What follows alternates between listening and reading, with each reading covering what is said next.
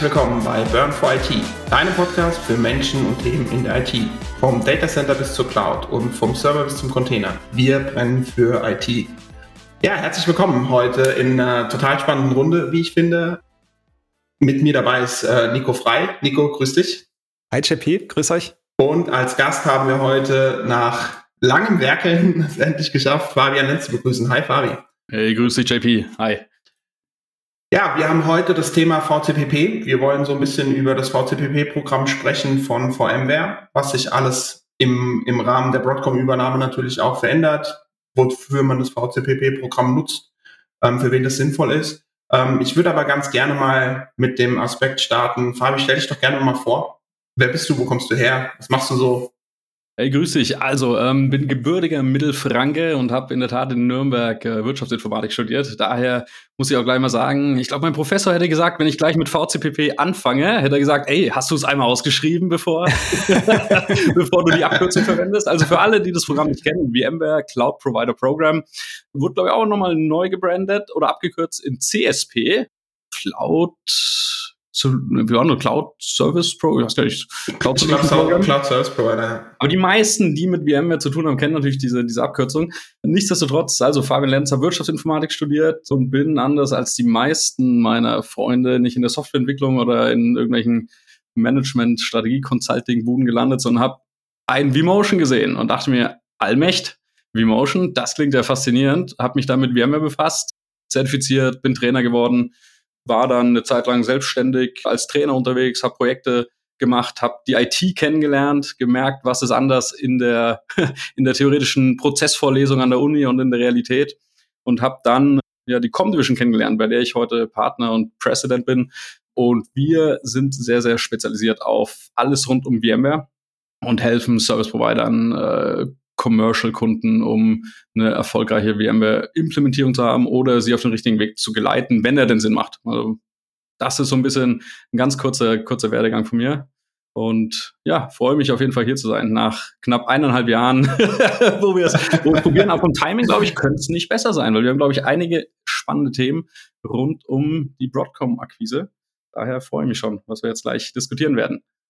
Ich gebe dir vollkommen recht, das Timing könnte nicht besser sein. Wir haben spannende Infos. Ich meine, wir haben die letzten anderthalb Jahre so ein bisschen mit diesem Damoklesschwert zu tun gehabt. Die Übernahme stand im Raum, es war aber nie festgesetzt, wann die Übernahme jetzt stattfindet. Jetzt ist es soweit. Und auch gerade im VCPP-Programm oder generell in der ganzen VMware-Welt ändern sich gerade Dinge durch die Übernahme. Vielleicht können wir da ja zu Beginn mal ein bisschen drauf eingehen, was sich alles gerade in unserem speziellen Thema ändert.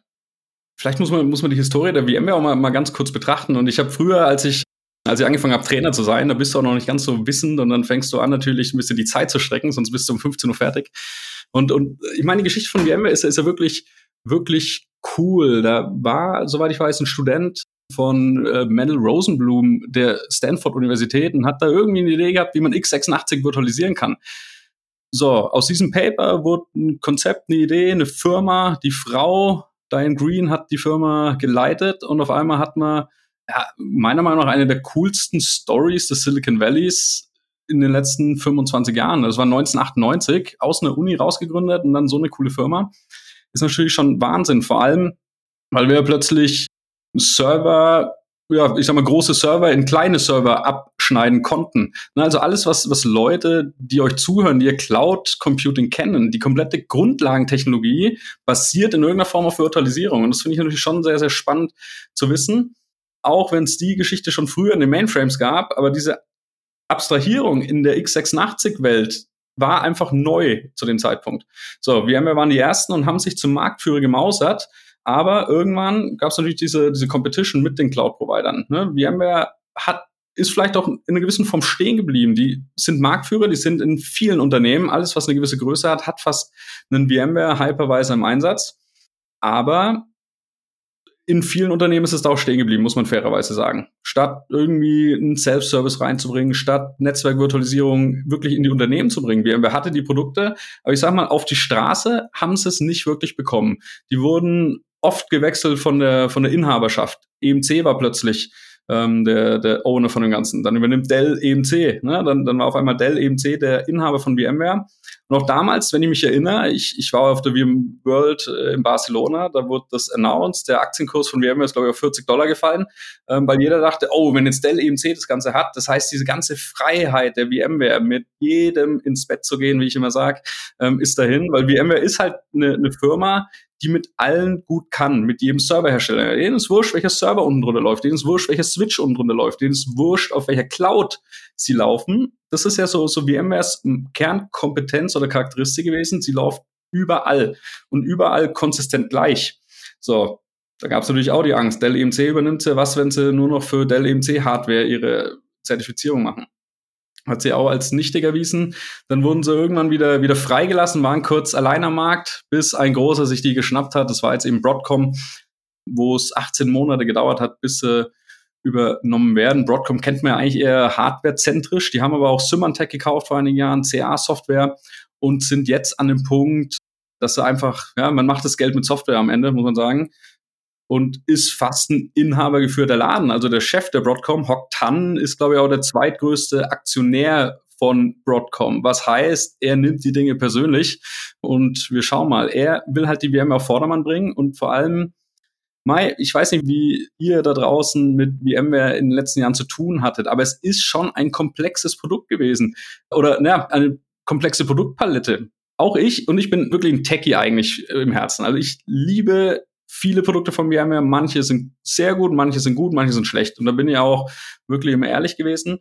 Aber du konntest oft mit vielen guten Produkten, hattest du eine gute Idee, wolltest einen Preis dafür haben und dann hast du gewartet. Dann gab's Bundle 1, Bundle 2, Bundle 3, dann gab's noch vier andere Optionen.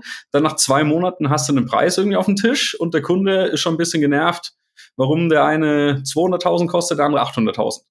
Und du denkst, oh ja, fühle mich schlecht. Und dann hast du noch irgendwelche Verkäufer, die natürlich lieber das 800.000 Paket verkaufen, was vielleicht auch an der einen oder anderen Stelle Vorteile hat.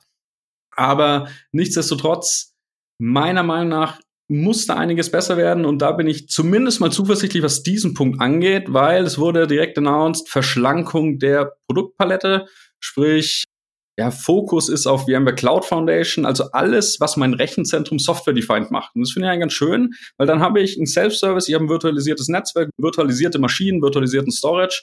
Ich kann alles durch Software definieren und kann es mehr oder weniger wie eine Cloud überall anbieten, um, um dieses Gap ein bisschen zu schließen. Und jetzt hat, ja. ich merke schon, ich rede zu viel. Hi, nein, nein, nein, alles gut. Vielen Dank für die wunderbare Zusammenfassung. Ich hake da gerne mal gerade ein. Also das, was du gesagt hast, natürlich, VMware wurde durch Broadcom übernommen, 22. November 2023. Letztes Jahr war quasi dieses Close Date und seitdem wird natürlich die Strategie jetzt forciert wie du gesagt hast, es geht eher in Richtung Simplifizierung und das ist ganz klar. Ich habe auch mal beim VMware-Kunden gearbeitet, dann beim Global Service Provider dann auch bei einem äh, Service Provider eher im Mittelstand und jetzt bei VMware selbst. Also ich kenne die ganze Reise, ich weiß auch, wie komplex es war und da diese Simplifizierung des Portfolios ist natürlich extrem gut. Und wenn wir gucken, Subscription-Based Model, das ist halt einfach der Weg in die Zukunft. Und auch wenn wir jetzt gucken, wir wollen ja auch, wie du gerade gesagt hast, so diese manuelle klassische Rechenzentrumsinfrastruktur modernisieren. Und da kommt ja noch eins dazu, Fachkräftemangel. Ja, wir haben auch gar nicht die Leute dafür. Wie soll das denn noch weitergehen, wenn das noch komplexer wird? Da braucht man einfach einen Standard und da jetzt mit einem einfachen Portfolio das dann auch wieder äh, in die Architektur zu spiegeln, um dort zu ja, nachhaltigeren Lösungen zu kommen. Ich glaube, das kann nur der Weg sein. Ja, also da ist Veränderung dann bestimmt was Gutes. Und ja, ansonsten gibt's natürlich noch andere Änderungen. Also VMware hat ja viel, wie du gesagt hast, viele unterschiedliche Produkte, um diffizile Lösungen zu schaffen. Also es gibt ja auch noch diesen Virtual Desktop Bereich, ja, also End-User Computing wird das genannt und dann auch noch Carbon Black mit der Security. Da steht ja gerade zur Debatte, dass ähm, die ausgegliedert werden. Also auch, dass da das Produktportfolio im Gesamten noch schlanker wird. Ja, das ist ja auch noch so eine Änderung, die drauf zukommt. Ja, ich glaube, das ist erstmal so was passiert, oder? JP, wie siehst du das? Also ich stimme euch auf jeden Fall zu. Ich empfand immer das Produktportfolio, was VMware hat, schon für mich persönlich, weil ich nicht in alle Bereiche reingucken konnte, immer ein bisschen unübersichtlich. Es war ein großer Bauchladen, den sie hatten, mit vielen, vielen, vielen tollen Produkten. Ich erinnere nur an ein paar Flinks, die es irgendwann geschafft haben, richtig cool zu sein. Und das, das ist eine Nische gewesen. Das heißt, was VMware ausgezeichnet hat, eine Vielfalt an Produkten zu generieren, die dann vielleicht auch in bestimmte Nischen reinpassen, das fand ich immer was Besonderes. Mhm. Und wenn sie diesen Drive halten und dabei ihr Portfolio entschlanken, kann das nur positiv werden in meinen Augen, weil wir einfach diese Gedankenleistung mit reinbringen können, weil die Entwickler von VMware selber ihre eigenen Sachen weiter voranbringen können. Ja, und ich meine, die Technologie drunter, die soll ja auch so innovativ bleiben und mit Broadcom zusammen, ich meine, ein Thema ist ja AI, es ist ja allgegenwärtig und da brauchen wir auch neue Hardware, neue Arten der Architektur, die das Ganze supporten. Und da spricht man von DPUs. Ja, also auch dort kann das vielleicht nicht so verkehrt sein, dass der Hardwarehersteller mit dem Softwarehersteller dann hier eine Synergie bildet. Aber ich meine, wir brennen alle für IT und sind natürlich weiterhin begeistert von den Produkten und den Lösungen, die man darauf aufbauen kann. Darum, ich bin optimistisch, dass die Innovation natürlich nicht weniger wird. Ich meine, wir waren ja alles ein bisschen skeptisch und als Disclaimer, wir haben ja jetzt den 12. Januar, also wenn das hier ausgestrahlt wird, ist vielleicht auch schon wieder einiges ein bisschen anders. Aber jetzt rein vom Produkt-Offering haben sie jetzt nicht, weil es gab ja immer die Angst, hey, Broadcom interessiert sich nur fürs Enterprise, alles was Kleines ist ihnen wurscht. Und wir haben ja alle noch diese kleinen Kunden in Anführungszeichen mit zwei, drei E6-Server, wie geht's da weiter? Aber sie haben ja auch ein Essentials weiter rausgebracht. Also es gibt weiterhin Essentials. Es gibt weiterhin ein vSphere Standalone, was du mit Add-ons erweitern kannst. Aber der Fokus soll sein, Cloud Foundation reinzubringen. Und, und nur um ein paar Wörter noch dazu zu sagen. Ich bin nämlich auch mit Cloud Foundation, ich habe so eine Art Hassliebe. Ich finde es generell vom Konzept ideal, weil was einen stört, vor allem wenn wir als Experten, ich sag mal, Comdivision kommt ja historisch her, dass wir absolute VMware-Geeks sind. Und wir kamen früher immer dazu, wenn schon alles mal abgebrannt ist. Ne, irgendwas ging kaputt und haben sie gesagt, naja, shit, super verkauft, irgendjemand hat nach, nach bestem Gewissen und Gewissen einfach zusammengeklickt und installiert und dann ging es den Bach herunter, weil keine ordentliche Architektur, kein ordentliches Design gemacht worden ist, ähm, Dinge nicht hochverfügbar gemacht worden sind. Und du schaust dir 20 Umgebungen in, im Enterprise an, du hast 20 verschiedene Charakteristiken, auch von der Architektur. Ne, die anderen machen zwei VLANs für vMotion, die anderen machen eins, die anderen wahrscheinlich nicht, wenn nicht supportet, aber vielleicht machen sie es trotzdem. Ne, aber es ist immer komplett anders und deswegen ist auch dieser Effekt, da bin ich mir sicher, jeder, der hier im Raum hockt, weil ich kann nicht der Einzige sein, du hast irgendwie ein Produkt, du machst ein Update und du rennst in den Fehler rein, wo es dann heißt, ah, du bist jetzt der Erste, dem das passiert. Ne, und, und diese vielen beweglichen Teile müssen wir einfach eliminieren in so einem Konstrukt. Und mit Cloud Foundation hast du zumindest ein Standarddesign, immer dasselbe unterlegende Design, immer dieselbe Architektur, die du kennst. Also wenn ich in eine Cloud Foundation Umgebung komme, ist mir wurscht, wer der Kunde ist. Ich weiß, wo ich hingreifen muss. Wenn es eine selbstgebastelte Lösung ist, muss ich halt erstmal herausfinden, wie, wo, was tickt. Daher bin ich mal generell ein Fan von, jetzt hoffen wir halt mal, dass im Go-to-Market, dass es auch so auf die Straße bringen, dass auch der Kunde zufrieden ist. Die sollen ja nicht das Fünffache zahlen. Das ist, glaube ich, auch nicht im Interesse von Broadcom. Die wollen ja eher dahin gehen und zu sagen, hey, guck mal, du hast das hier jetzt dabei, das löst ja auch ein Problem von dir. Schau, dass du es in deinen Prozess in dein Tagesgeschäft mit rein integrierst. Bei mir brennen zwei Seiten. Auf der einen Seite gibt es viele Dinge, die ich schlecht finde. Auf der anderen Seite habe ich echt sehr viel, sehr viel Hoffnung. Und da zitiere ich nochmal Lisa Simpson, die ja sagte, die Chinesen nutzen dasselbe Wort für Krise wie für Gelegenheit. Daher ist, ist glaube ich, genau der passende, der passende Ausdruck bei allem rund um, ne, um diese neue Broadcom-Thematik. Ich meine, du hast ja eben gerade angesprochen, Fabi, es geht eher dahin, dass standardisiert wird. Ja, dass wir diese Landschaft, die entstanden ist aus jeder hat die Möglichkeit, was reinzubringen, jeder hat die Möglichkeit, sein eigenes Design mit zu integrieren und irgendwie kriegt man es schon zum Laufen, dass man das ein bisschen konsolidiert und mehr Standards setzt, um es auch besser supporten zu können, um es Beratern, Unternehmern und auch äh, Technikern einfacher zu machen, fremde Architekturlandschaften sich anzugucken und schneller und einfacher auch zu verstehen. Das ist schon das ist schon ein lohnenswerter ja, Weg. Und, und man muss sagen. So, die, dieser Stolz, den man vielleicht als Techie hat, immer so dieses letzte Prozent rauszuholen. Am Ende, wir, was wir uns gezofft haben über Designentscheidungen, nimmt man jetzt Resource Pool, äh, Expandable oder irgend, irgendwelche Detailentscheidungen, wo, wo du dann diskutierst stundenlang über Vor- und Nachteile.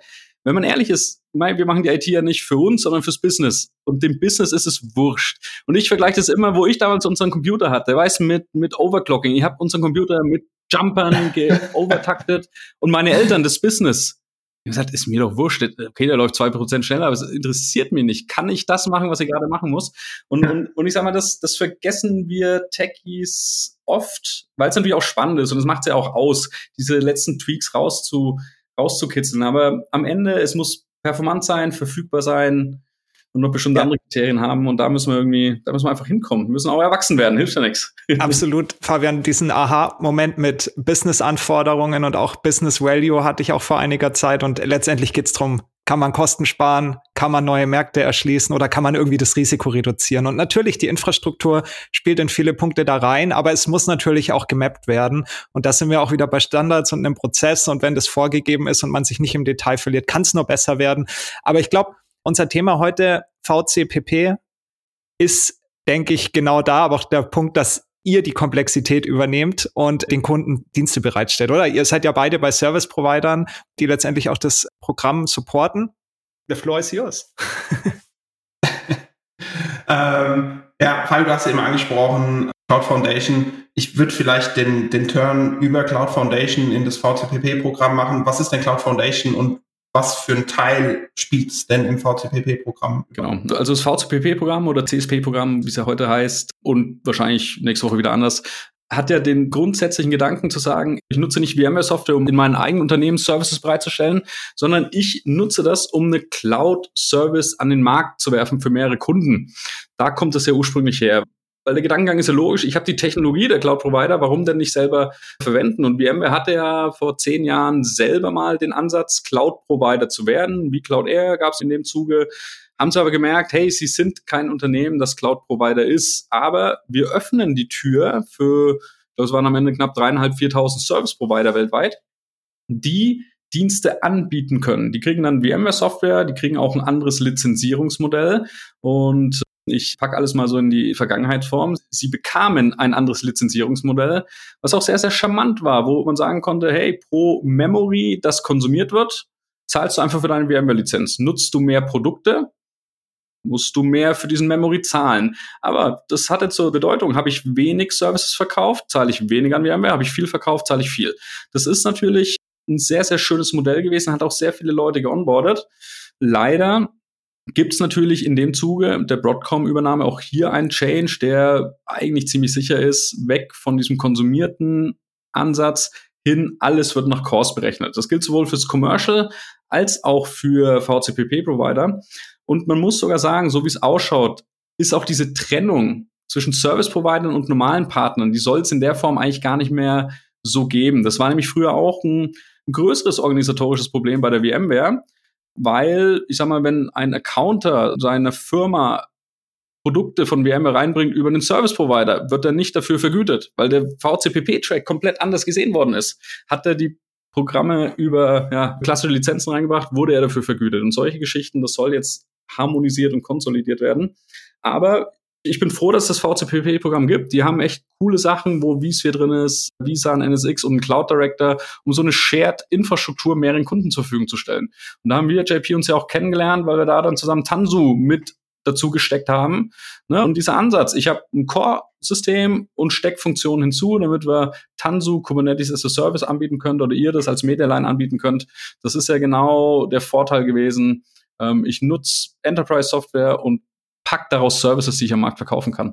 Also vielleicht da nochmal zur Klarstellung, JP, du bist ja DevOps-Engineer bei der Medialine-Gruppe. Ihr habt Rechenzentrumsdienste und bietet ja unter anderem auch auf eurer VMware-Plattform für Endkunden halt, ja, IaaS oder auch Plattform as a Service an, um eben das einfach zu konsumieren. Und Fabian, du warst quasi beratend zu tätig bei der Medialine-Gruppe und hast mit JP zusammen dieses neue Modell aufgebaut, oder? Dass ihr da den, sag ich mal, gehobenen Mittelstand mit Spezialanforderungen ordentlich versorgen könnt, Richtung containerisierte Anwendungen und so weiter. Kann man das so sagen? Genau. Und daher, wir als Comdivision sind sehr oft, ich sag mal, in der Partnerlandschaft gut vernetzt, weil wir als VMware-Geeks ja immer den Ansatz haben, Partner zu unterstützen, die auch VMware einsetzen. Ja, und genau darüber sind wir zusammengekommen. Da helfen wir wirklich vielen, vor allem in Europa und in den USA, um einfach sie ja, glücklicher zu machen beim Einsatz von Wärmeprodukten, ja, weil wir die Geeks sind und sehr viel in den Details der Produkte rumfuschen. Für praktische Erfahrungen gesammelt und Erfolge generiert, genau.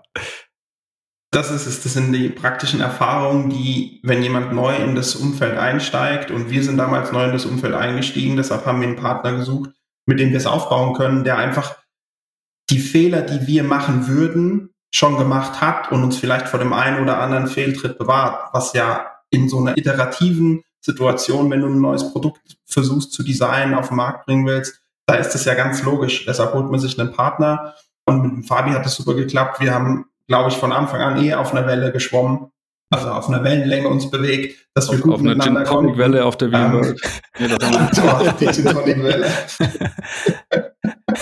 ja, aber das ist, äh, es ist tatsächlich spannend, was wir aus dem VZBP rausgeholt haben. Und bitte korrigiert mich, wenn ich falsch liege, aber so ein Tool wie der Cloud Director, der war mehrfach wieder abgekündigt worden und ist dann doch wieder zurück ins Leben gekommen und ist mittlerweile, würde ich schon sagen, eines der Herzkomponenten für einen Service Provider, der eine IAS-Infrastruktur bauen will. Ich hatte ihn zu 1.0er Zeiten, hatte ich da so Eintagestrainings gegeben dazu. Da habe ich ihn kennengelernt. Dann hieß es, VMware hat eine Firma übernommen und hat daraus dieses ARIA Automation, Cloud Automation, V-Realize Automation, wie immer es jemals hieß. Ihr merkt, VMware ist sehr gut im Rebranden von Produkten. Und da hieß es, ja, Cloud Director ist abgekündigt und alles macht jetzt dieses neue Tool. Und irgendwie fünf Jahre später stolper ich drüber, dass die Service Provider das alles einsetzen. Da habe ich mich mal wieder mit befasst und festgestellt, so viel hat sich gar nicht verändert. Ähm, jetzt haben wir halt nur noch eine bessere Netzwerkvirtualisierung, jetzt haben wir noch besseren Storage-Subsystem unten drunter mit Visan und bin in der Tat ein großer Cloud Director Fan. Aber wie immer, es ist ein Enterprise Produkt oder ein, ernsthaftes Produkt mit Dingen, die er manchmal besser kann, manchmal schlechter. Aber im Großen und Ganzen bin ich doch ein ganz großer Cloud Director Fan, bin ich ganz ehrlich. Ja, das kann ich nur bestätigen. Ich bin auch sehr überzeugt vom Cloud Director. Ich bin überzeugt von dem Portfolio, was mittlerweile nach und nach integriert wurde. Ich glaube, wir setzen ihn ein seit drei Jahren oder seit vier Jahren. Da war Eve bei uns und hat den ersten Workshop gemacht. Und seitdem hat es stetig, also der Cloud Director ist stetig weiterentwickelt worden. Die Integration vom Netz, von der Netzwerkvirtualisierung, die Edges, die dazu kamen. Die Kunden haben mittlerweile die Möglichkeiten, ihr komplett eigenes virtuelles Data Center über den Cloud Director zu betreiben.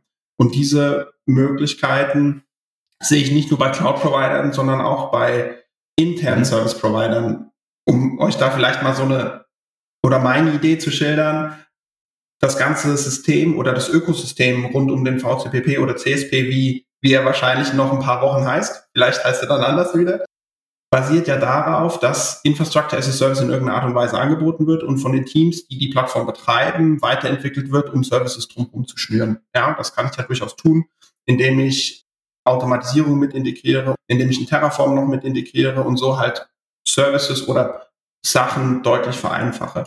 Und ein Unternehmen, was beispielsweise eine interne IT-Abteilung hat und eine gewisse Größe erreicht hat, die einfach ständig VMs deployen müssen, Netzwerke deployen müssen, aber eigene Units integrieren müssen, die können damit genauso wie ein Service Provider auch ihre Units als Kunden sehen, einen Service bereitstellen, ein virtuelles Data Center bereitstellen und so eben auch Services für die bereitstellen, so wie es ein Service Provider auch machen würde. Also der Cloud Director ist in meinen Augen nicht nur ein wichtiger Punkt für einen Service Provider, sondern auch für interne IT, die eine gewisse Größe erreicht haben und eben Services für ihr Unternehmen bereitstellen. Absolut. Jetzt hoffen wir mal, wie er im neuen Bundling als Add-on ist er noch nicht wirklich definiert. Ich habe in der Tat auch einen Kunden, der ihn im Commercial-Umfeld benutzt. Also der, der macht das einfach für seine eigenen, weil er sagt, das, das sind, das sind 3.000, 4.000 VMs, da muss ein Self-Service angeboten werden. Mhm. Das geht mit dem halt wirklich super schlank und einfach. Hoffen wir mal, dass es ihn auch weiterhin im Enterprise-Umfeld zu ordern gibt. Jetzt habe ich nur eine schlechte Nachricht natürlich. Dieses VCPP-Programm, so gut es ist und technologisch können wir unsere Stunden Lobgesänge darüber singen. Aber jetzt kam ja am 22. Dezember, kurz vor Weihnachten, viele haben es gar nicht gelesen, kam eine Mail, dass alle Partner-Contracts bei VMware und Broadcom gekündigt werden und auch Service-Provider zum 31. März nicht mehr Teil des Programms sind, also auch ihre Lizenzen dementsprechend nicht mehr gültig sind. Und das ist natürlich etwas, wo wir jetzt alle so ein bisschen in der Luft hängen, leider, durch diese Übernahme, weil die Terminierung gesetzt worden ist, aber nicht parallel gesagt worden ist, wie es weitergeht. Und deswegen alles, was ab jetzt kommt, ist so ein bisschen im Bereich der Spekulation. Vielleicht machen wir nochmal einen Fact-Check in ein paar Wochen, weil soweit ich weiß, soll in einer Woche, beziehungsweise für die normalen Partner in einer Woche, so Mitte Januar, die ersten Notification-Letter rauskommen, wer darf Partner bleiben und in zwei, drei Wochen die Service-Provider definiert werden die in dem Programm bleiben, weil es wird jetzt so ein Invite-Ding. Früher konnte da jeder hin zum Kunst bei VMware Partner werden. Ähm, jetzt ist es so ein Invite-Only-Club. Da müssen wir einfach mal ein bisschen gucken, wo die Reise hingeht mit all den Implikationen. Und das ist eine Sache, bei all den Vorteilen, die ich durch die Broadcom übernehme, sehe, oder ich sag mal, positiven Möglichkeiten, das haben sie nicht ideal gelöst, die Kommunikationspolitik, was diese Partner- und Service-Provider-Programme angeht. Das heißt, ist jetzt natürlich eine herausfordernde Situation für viele Parteien. Wenn wir jetzt speziell auf die kleineren schauen, wo du gerade gesagt hast, nicht jeder kann ja jetzt automatisch wieder Partner bei VMware werden oder für dieses Programm qualifiziert sein. Hast du da vielleicht ein paar Tipps? Ich meine, Kommunikation wird es bestimmt News geben, also vielleicht dort auch einfach mal gucken nach Nachrichten, aber hast du vielleicht so eine so einen Weg, den du schon mal so anskizzieren kannst für die kleineren, die jetzt in der Luft hängen? Jetzt mal absolute Disclaimer. Wir wissen nichts Offizielles, logischerweise. Es ist immer noch der 12. Januar.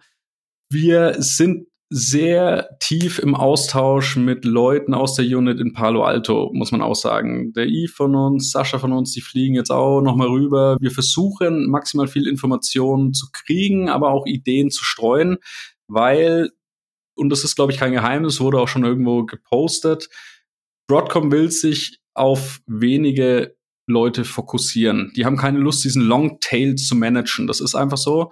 Wenn du dreieinhalbtausend Provider hast und machst mit den ersten 500 den Maximum oder den Großteil deines Umsatzes, 80, 90 Prozent, machen die anderen nur Arbeit. Ne? Und das ist halt leider diese Charakteristik im Longtail, wenn du das nicht wegautomatisieren kannst. Und jetzt haben wir natürlich in der Tat ein Problem, weil viele unserer Kunden und Partner, die wir seit Jahren betreuen, gehören halt zu den kleineren Providern, die vielleicht 40 bis 100.000 Punkte im Monat konsumieren bei VMware. Das ist vielleicht ein Umsatzwert von boah, 20 bis 50.000 Euro ungefähr, je nachdem, was man für einen Vertrag hat. Äh, Pro Monat. Pro Monat. Pro Monat. Ja. Und da ist natürlich eine Panik da. Also wir haben aktuell so eine Art Telefonseelsorge. Der Link den können wir in die Shownotes vielleicht packen. Machen wir auf jeden wo Fall. Leute von unserem Team, äh, Yves, ja. ich, wo, wo, man sich reinbuchen kann und wir versuchen den aktuellen Stand zu erzählen.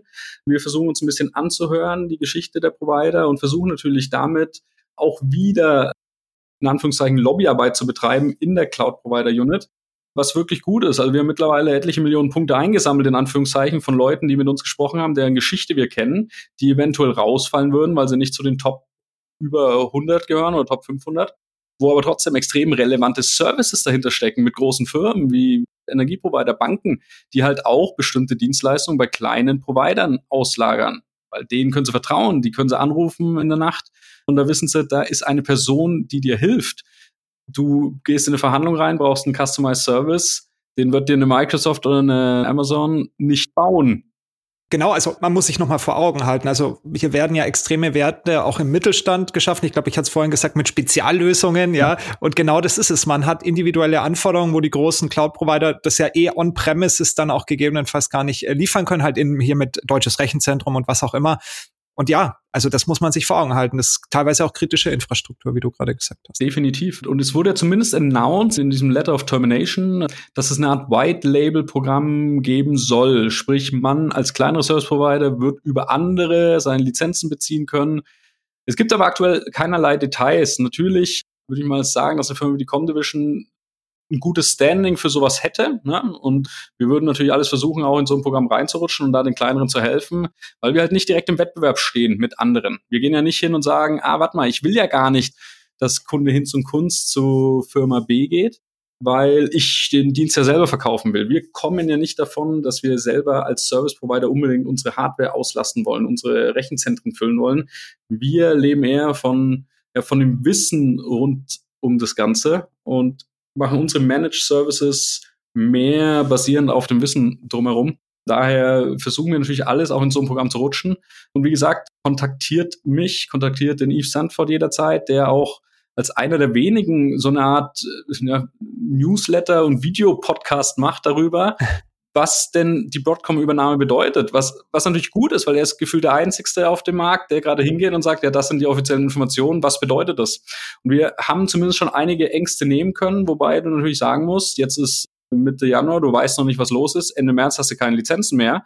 Wenn dein komplettes Businessmodell auf dieser Lösung basiert, musst du als verantwortungsvoller Geschäftsführer jetzt auch langsam eine Lösung die ausmalen, weil auch du änderst ja nicht die grundlegende Technologie. Stell dir vor, du hast da keine Ahnung, 20, 30, 40 Kunden, hunderte Server, kannst ja nicht jetzt bis März so schnell sagen, ah ja, gehe ich jetzt auf Hyper-V oder Proxmox oder sonst was. Das ist ja so auch schwer möglich, aber eine Entscheidung muss her. Und wir versuchen so gut es geht zu unterstützen und macht einen Termin mit uns und dann kriegt ihr zumindest immer den aktuellen Stand. Und wir können vielleicht noch besser Lobbyarbeit betreiben, weil je mehr Leute wir ja, an, an VMware liefern mit den Geschichten drumherum. Ja, und wir sind da zum Glück, der Yves geht da in Palo Alto ein und aus, ist ja sehr gut vernetzt. Da können wir vielleicht auch ein paar Zahlen dann sprechen lassen, die dann auch einen Hock Tan, den Broadcom-Chef, überzeugen, dass es relevant ist, auch die kleineren mitzunehmen. Ja, also den Video Podcast oder wie, wie, man sagen kann, die Videoserie von Eve habe ich auch verfolgt auf LinkedIn und bin dann irgendwo bei der ich glaube, vor Weihnachten mal bei Folge 10 oder sogar schon ah, so hängen geblieben. Schon bei 21. 21 mittlerweile, okay. Ja, also da, äh, ihr hört das, einfach mal auf LinkedIn gucken und followen und dann gibt's da die neuesten Infos. Super. Fabi, Nico, vielen, vielen Dank. Das war mir ein Fest heute mit euch über den VCPP, CSP, sonstiges, keine Ahnung, wie wir es in Zukunft nennen dürfen, zu sprechen. Danke, Nico. Danke, Fabi. Vielen Dank für eure Zeit. Vielen Dank für das Gespräch. Es war mir ein Fest. Wir sind Burn for IT und wie immer danken wir dir, dass du auch in dieser Folge wieder mit dabei warst. Wenn dir die Folge gefallen hat, lass uns doch einfach ein Abo oder eine Bewertung da. Wir hören uns in der nächsten Folge und bis dahin, ciao. Ciao.